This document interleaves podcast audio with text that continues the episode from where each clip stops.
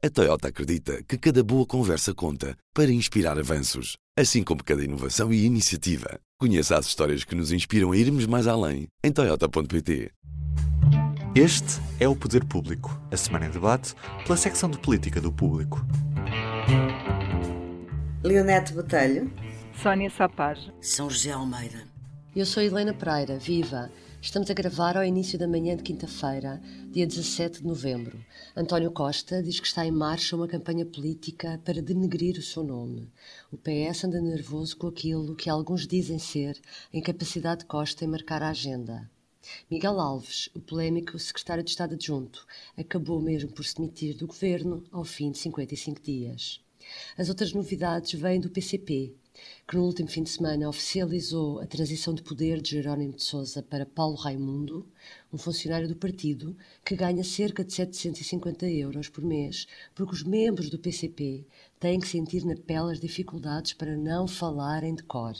Estou mesmo a citar as palavras de Raimundo em entrevista à TVI. Começando pelo governo e, por ti, Leonete, uh, está em curso uma guerra costa contra costa, sendo um primeiro-ministro e outro ex-governador do Banco de Portugal, que lançou um livro em que acusa António Costa de intromissão política, por lhe ter dito em 2016 que não se podia tratar mal a filha de um presidente de um país amigo de Portugal, a propósito da posição de Isabel dos Santos no Banco BIC.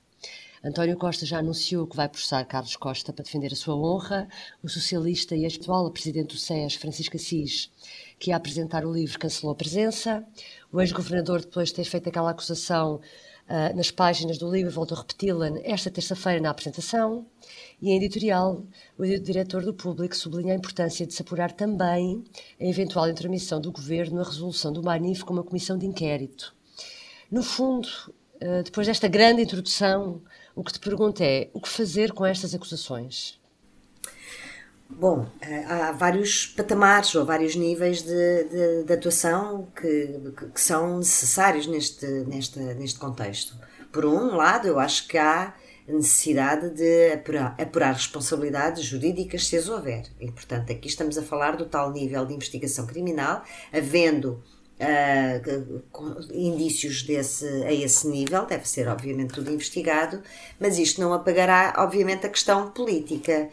E, uh, independentemente de se avançar ou não para uma comissão de inquérito, to, todos. Uh, aquilo que neste momento me parece, e não, não sou conhecedora profunda destes dossiês da banca, aquilo que me, da, minha percepção, que me parece é que há aqui um ajustar de contas, um lavar de roupa uh, político, não é? No, no, e, e, há pessoas que querem defender o seu bom nome e o seu, a sua atuação passada. Aliás, é um, um procedimento a que fomos habituados pelo ex-presidente Cavaco Silva, que gosta de ir uh, pondo. Uh, em, escrevendo a sua versão da história e de versões de histórias que não, que não foram contadas publicamente da mesma forma que ele as conta. E um livro é sempre algo sem contraditório, que, portanto, permite que alguém passe mais claramente a sua versão da história sem que se faça esse contraditório. Portanto, daqui por um lado, acho que há, no início, há isto. Há um ex-governador do Banco de Portugal que não saiu com grandes pergaminhos, uh, uh, pelo menos em termos públicos, dessa, do cargo que ocupou e que, portanto, quis aqui fazer um pouco a sua uh, autojustificação num, num livro sem contraditório.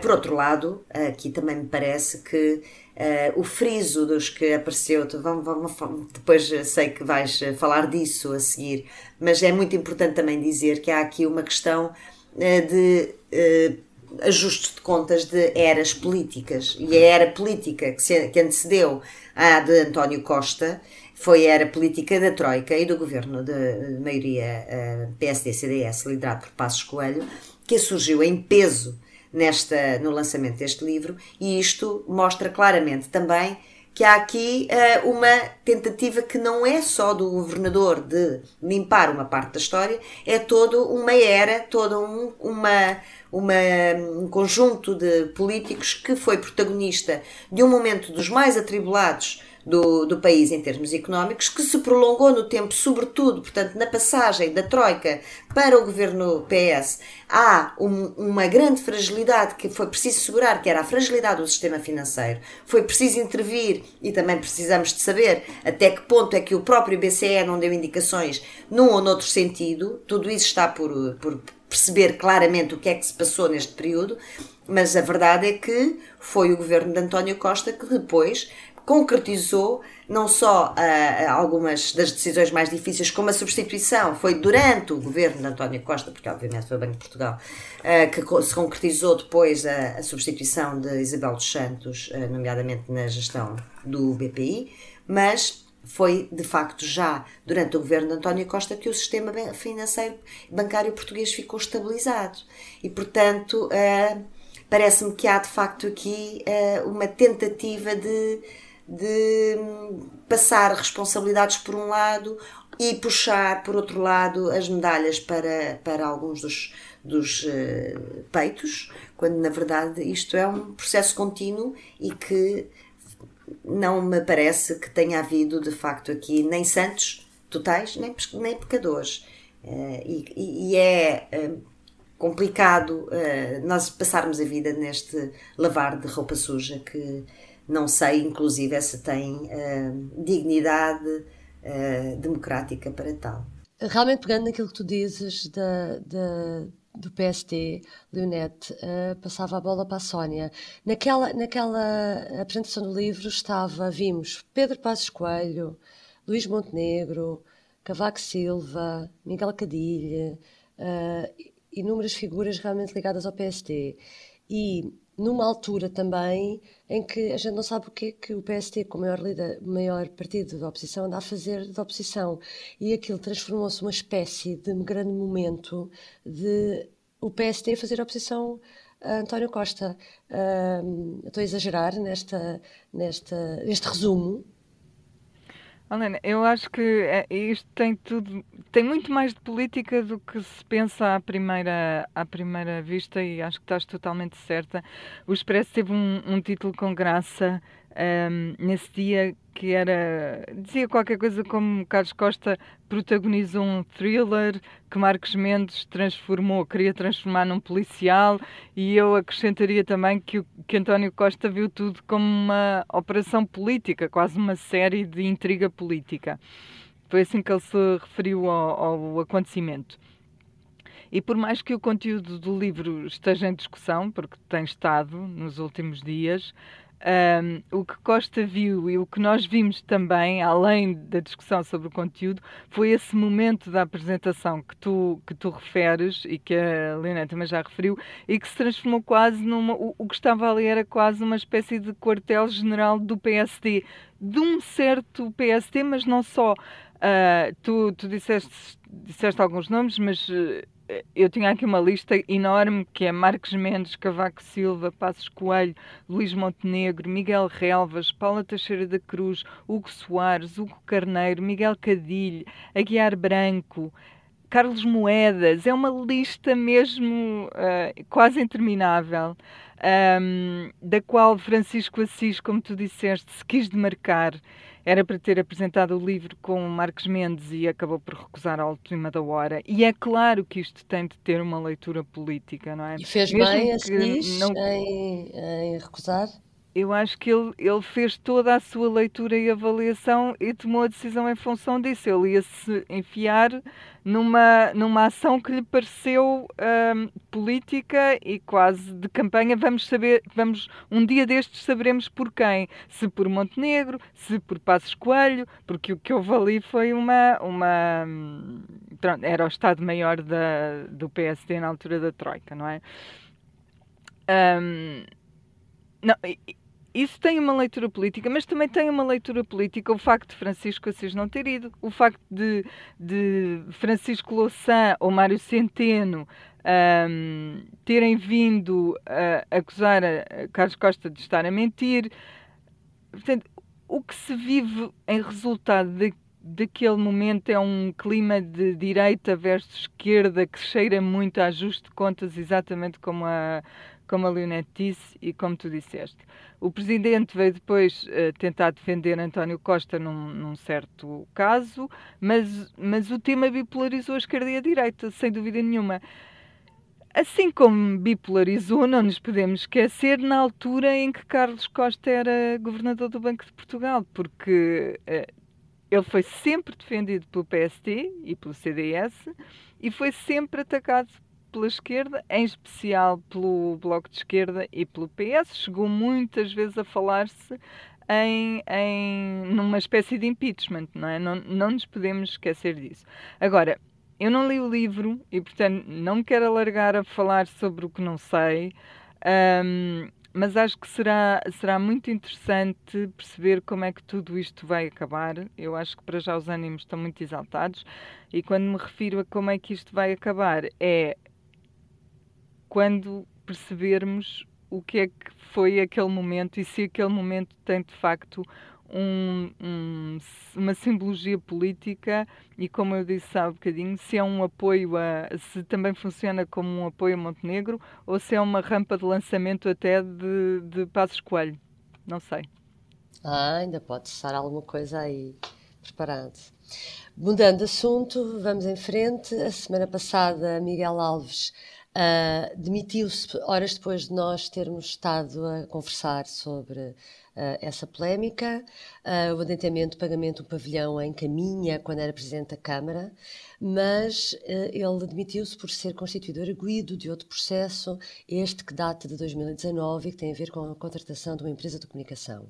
São José, na semana passada elogiavas um dirigente do PSD, Rodrigo Gonçalves, que se afastou da direção por ter sido constituído arguído. Esta semana elogias Miguel Alves. Temos que voltar a ele, embora o caso tenha quase uma semana, mas acabámos por não uh, o, comentar na semana passada.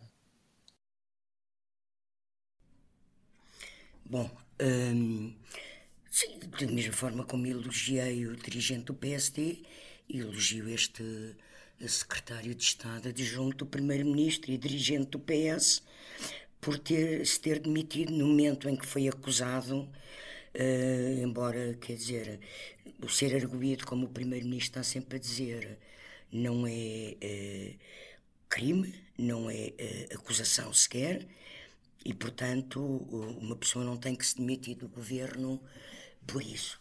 Também não sei se havia uma regra ou não no governo, prescrita, não está, de que nos governos de António Costa quem é erguido tem que se demitir, porque se nós nos lembrarmos do caso que é como referência desta, desta questão eh, permanentemente, que é o caso dos bilhetes oferecidos pela Galp para um jogo de futebol em França da seleção, em que se demitiram de secretários de Estado logo no início do governo de Costa, uh, Fernando Rocha Andrade, Jorge Costa Oliveira e João Vasconcelos, porque tinham aceito bilhetes, uh, pediram, eles pediram para ser constituídos arguídos para se poderem defender e pediram a Costa para sair do governo. Portanto, agora também o relato que há é que é Miguel Alves que pede para sair do governo. Mas o que eu acho que neste caso. Uh, eh, um, há, há aqui duas coisas que eu acho que é importante. A primeira é que, de facto, não é por ser arguído. Uh, acusado já é um grau diferente, mas não é por ser arguído que a pessoa tem ou que não demitir-se do governo. Depende do tipo de caso que está em causa. E, de facto, uh, as investigações em Miguel Alves são de um teor eh, muito uh, diferente de ir ver um jogo de futebol com, com bilhetes oferecidos, não é? Portanto, cada caso é um caso. Mas eu acho que aqui, assim, neste caso, o que está mais particularmente uh, visível, neste caso e também no caso de Carlos Costa, é que nós temos, uh, estamos a viver uma política de oposição que vive de, dos chamados casos e casinhos, não é? De casos, situações polémicas, incompatibilidades, disto, daquilo, processos, investigações. Só que até aqui, assim, esses, essas situações todas eram centradas em ministros e o primeiro-ministro pairava acima da situação. Com estas duas situações, agora, quer de Miguel Alves, ao ser escolhido para o governo com investigações sobre os assuntos que estavam em causa, e eu não acredito que o primeiro-ministro não tenha sabido quando o convidou e que ele tenha ido para o governo, sem dizer ao primeiro-ministro, pelo menos o caso em que agora foi acusado, não é? Porque já corria. O outro foi constituído arguído depois, o da Câmara de Caminha, com o tal projeto megalómano do Centro de Tecnologia e não sei o quê, pronto. E há neste momento uma, uma, uma barreira sobre o Primeiro-Ministro que eu acho que é um salto uh, qualitativo nesta escalada desta exploração de polémicas da onda do Dias, sejam mais ou menos grave, centrada no Primeiro-Ministro. E eu não vejo, não estou a ver António Costa estar a conseguir dar a volta a isto, que eu espero que brevemente consiga e que volte ele a marcar a agenda. Porque se andavam a marcar a agenda com os ditos casos e casinhos, centrada em ministros, repito, agora a situação está centrada na figura do Primeiro-Ministro. Eu também acho isso muito relevante. Muito relevante através do secretário de Estado adjunto e através de acusações na primeira pessoa feitas num livro de memórias. Uh, portanto, uh, acho que há aqui um, um novo patamar uh, que se centra num ser, uma espécie de um. Pronto, um, um, não sei como é que o Primeiro-Ministro vai conseguir dar volta a isto. Esperemos que dê, porque é preciso que o país seja governado e que as pessoas percebam que o governo está a governar. Sónia, estavas a dizer que uh, concordas com o São José e a dizer uh, que de alguma forma Costa estava perante uma situação nova. Sim, acho que, o que ela, a questão que ela diz do cerco é, na minha leitura, é exatamente o que está a acontecer. É, tu, tu sais de um anel exterior ao Primeiro-Ministro, próximo, mas não assim tão próximo, não faz assim tanta moça, e, e tens vindo a aproximar-te cada vez mais do centro, que é António Costa. E eu acho que isto não, não é inocente, acho que isto é, é política, é política pura, e, e relacionando isso com o que. Relacionando os dois casos, o de Miguel Alves com outros que se foram passando no governo, com este de Carlos Costa, hum, eu acho que pode haver aqui um sentido. Uhum. Uh... Eu acrescentaria, Helena, já agora, uh, só para sublinhar e frisar, concordando com as leituras anteriores, quer dizer que, de alguma forma, isto é uma reação. Uh, que, que expectável quando há uma maioria absoluta, que é depois de haver uma concentração uh, da oposição uh, relativamente ao Primeiro-Ministro. Penso também, no entanto, que, como esta maioria absoluta tem a originalidade em relação à nossa história democrática de ser no terceiro governo de um primeiro-ministro e, portanto, ao fim de um processo já de desgaste grande de, de, que, que, vem para trás e havendo, como já foi falado, tantas vezes falado e também aqui, um, rumores, até alguns com bastante consistência, de que António Costa poderia de alguma forma estar cansado ou começar a pensar em sair mais cedo do que o fim desta legislatura. Uh, eu não sei se de facto, como dizia a Sónia, se não há aqui também uma. uma uma nesga que a oposição pode ver de, forma a recuperar mais cedo o poder do que seria o calendário habitual. E, portanto, pode haver essa, também essa oposição pelo cansaço, uh, forçando o cansaço do Primeiro-Ministro em relação a, esta, a este clima. É, é, mas isto são, obviamente, um, avaliações de psicológicas, quase que nós, política, é, de nível político. É, é, verdade, é subjetivo, mas, mas é isso que estamos a fazer aqui também. Uh, Deixa-me só voltar, Sr. José, é uma coisa que tu referias, os critérios para a admissão de um titular de cargo público, por causa do caso de, de Miguel Alves. Uh, Deixa-me perguntar-te, esta semana assistimos a um caso que eu diria bizarro, que tem a ver com uma autarca do PS, Luísa Salgueiro, que foi constituída arguída uh, por ter escolhido o seu chefe de gabinete sem concurso público. Ora, normalmente os chefes de gabinete e os membros dos gabinetes são escolhidos por confiança política, ou seja, não, não, não vão concurso. Um, portanto, se temos uma pessoa que também é constituída arguída, lá está, onde é que, eh, porque uns políticos arguídos se devem demitir e outros não se devem demitir. como é que se faz essa distinção, qual, uh, qual uh, o princípio que deve ser seguido. Então, neste caso que é tão bizarro, uh, como é que. será que as pessoas entendem também isto? Os eleitores, as pessoas em casa, ouvem que um político é erguido, também. Isto é complicado. Isto, mais do que bizarro, é absurdo este caso. E é este caso dá bem para explicar a diferença que há em cada caso. Ou seja, se, se Miguel Alves está a ser alvo de um processo e de uma investigação, eh, pronto, que pode depois até vir a ser inocentado, como tem acontecido com outros governantes, eh, eh, o antigo Ministro da Defesa. outros casos têm havido pessoas que são depois ilibadas, não é? este caso é o chamado não caso. Isto não é só bizarro, isto é completamente absurdo. Eu não sei como é que alguém. Quais, qual é o estudo que têm que ter os mestrados que estão no DIAP, não é? Os investigadores do DIAP, as pessoas que, que fazem as acusações.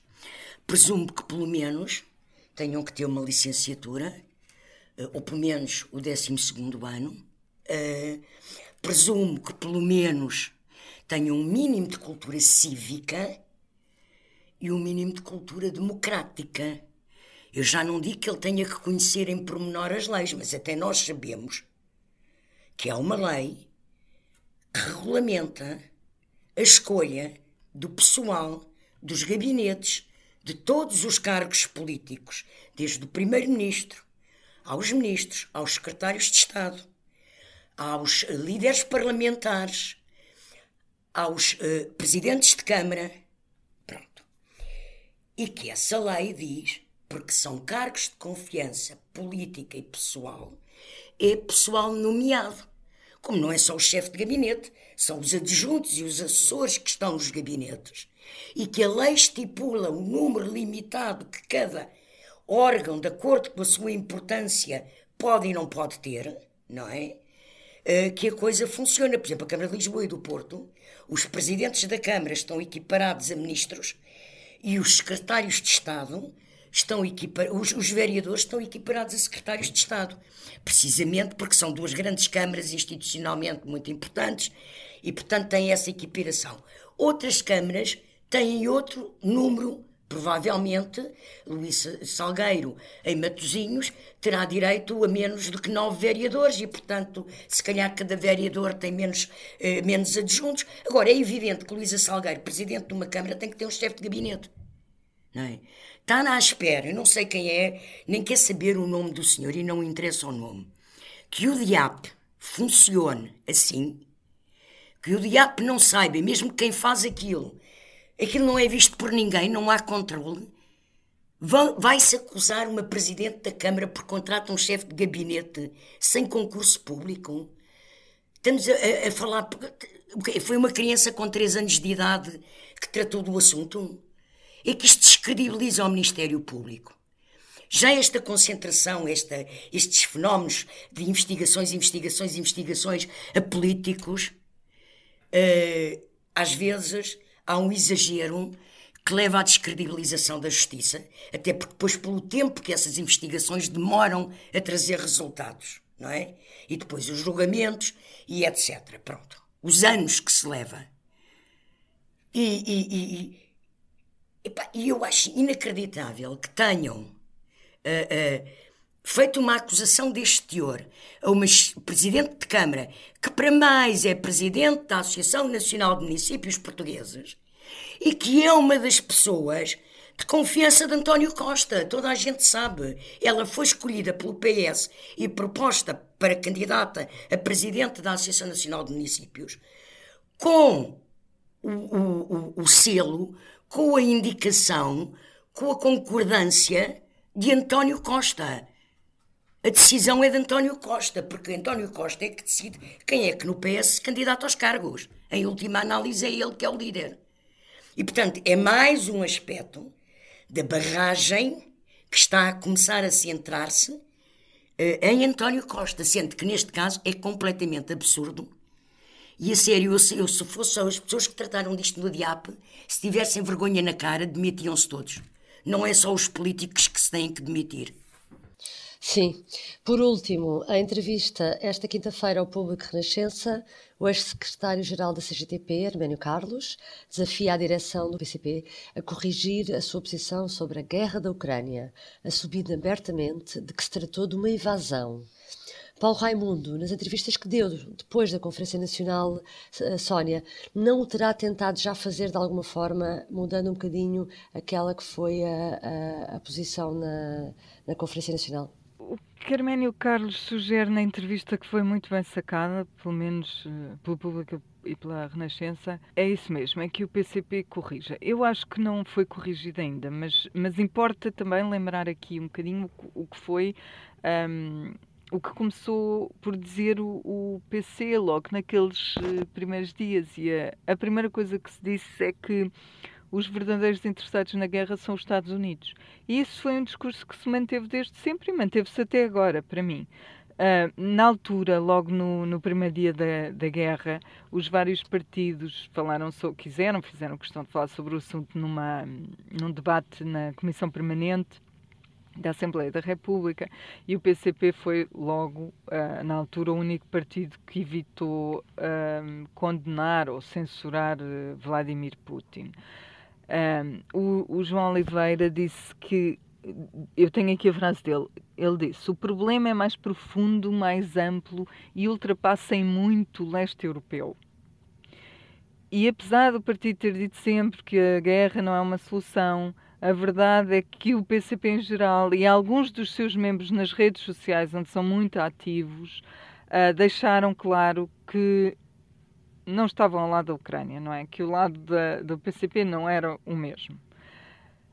O que é que aconteceu agora com o novo líder?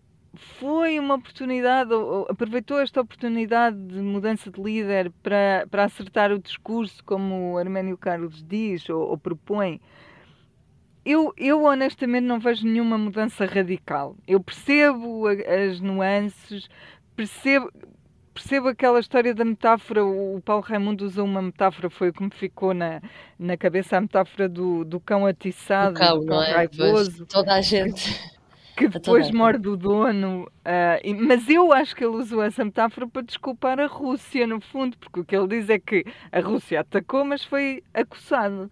Não, não vejo aqui uma enorme inflexão. É verdade que ele, que ele disse também que a ação militar é condenável, mas mais uma vez usou a expressão ação militar, o que é totalmente diferente de, de invasão. Teve esse cuidado. Enfim, em suma, é uma nuance, não acredito que seja uma mudança, mas os próximos tempos cá estarão para nós vermos com, com atenção, porque na verdade ele depois continua a falar de responsabilidade partilhada, isto não começou agora, o PCP não tem nada a ver com o governo russo, que era uma coisa que já tinham dito um, um pouco para dizer Putin não é comunista, isto não é uma questão do comunismo. Um, mas uh, ficaremos atentos. Facto, se, houvesse, se houver de facto uma inflexão, significa que eles perceberam que isto foi muito penalizador para o PCP. Não sei se já tiraram essa uhum. conclusão. E Leonete, como é que viste a estreia de Paulo Raimundo na liderança do PCP no domingo, o dia em que ele, que ele discursou e tomou posse oficialmente, e depois de o ouvires, que ele também era uh, praticamente desconhecido para a opinião pública, nunca tinha dado uma entrevista, por exemplo, na comunicação social. A tua opinião mudou de alguma forma depois de o ouvires ou, ou ao encontro daquilo que tu esperavas? Olha, não mudou nem deixou de mudar porque eu não tinha opinião nenhuma, lá está, porque de facto não conhecia, nem fazia a mínima ideia uh, de, de, de, do poder que tinha, inclusive já dentro do próprio partido, uh, do facto de ser, uh, de estarem presente nos dois órgãos mais, mais no cerne do, do poder do, do PCP o, e, portanto, já ser um dos quatro elementos mais poderosos do PCP. E só isto diz também é, muito. E a Comissão Central de Controle, é isso. É? Exatamente. É? Isto só para dizer que isto diz muito sobre o nosso, a nossa a falta de transparência do partido para o exterior, porque de facto hum, nem isto nós conseguimos eh, perceber bem o, o grau de influência de cada uma das pessoas e, portanto Um, de facto, não mudei de opinião, ainda estou a construí-la aos poucos. Agora, o que me parece é que não há, não há de facto uma mudança uh, radical, ou não haverá uma mudança radical do posicionamento do PCP né, em relação à Ucrânia, que, aliás, como já disse a Sónia também, um, no essencial não mudou. No essencial não mudou. Uh, e no essencial por motivos, não sei se são apenas históricos, talvez não sejam, talvez sejam muito mais profundos e reais e concretos e até materiais uh, da ligação dos partidos comunistas uh, à, à Rússia. Ainda existem, ainda existem ligações concretas e materiais. Portanto, penso que não é só uma questão uh, de passado, ideológica. Uh, eles condenam a Rússia capitalista desde o aniversário no Campo Pequeno, que fizeram questão de montar aquela grande operação uh, de paz sim, guerra não, e nós é que somos os grandes defensores da paz. Paulo Raimundo não mudou nada, como disse a Sónia, o cão atiçado só nos faz pensar é porque é que a Rússia é um cão atiçado por humanos. Há assim também uma, uma, uma certa falha nessa imagem, parece-me. Uh, ou seja, a Rússia já é um cão. É, é um, a Rússia é um cão e quem atiçou o humano é os Estados Unidos, a exato, NATO. Exato, ou seja, não, não me parece que tenha sido Europeia. muito feliz, que este diga, nessa matéria. Só não sei quem é o dono. Pois, é exato.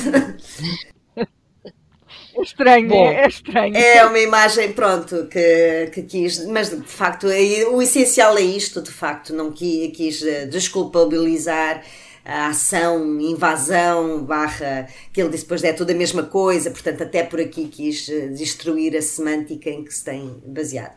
Portanto, não, não vejo grande alteração.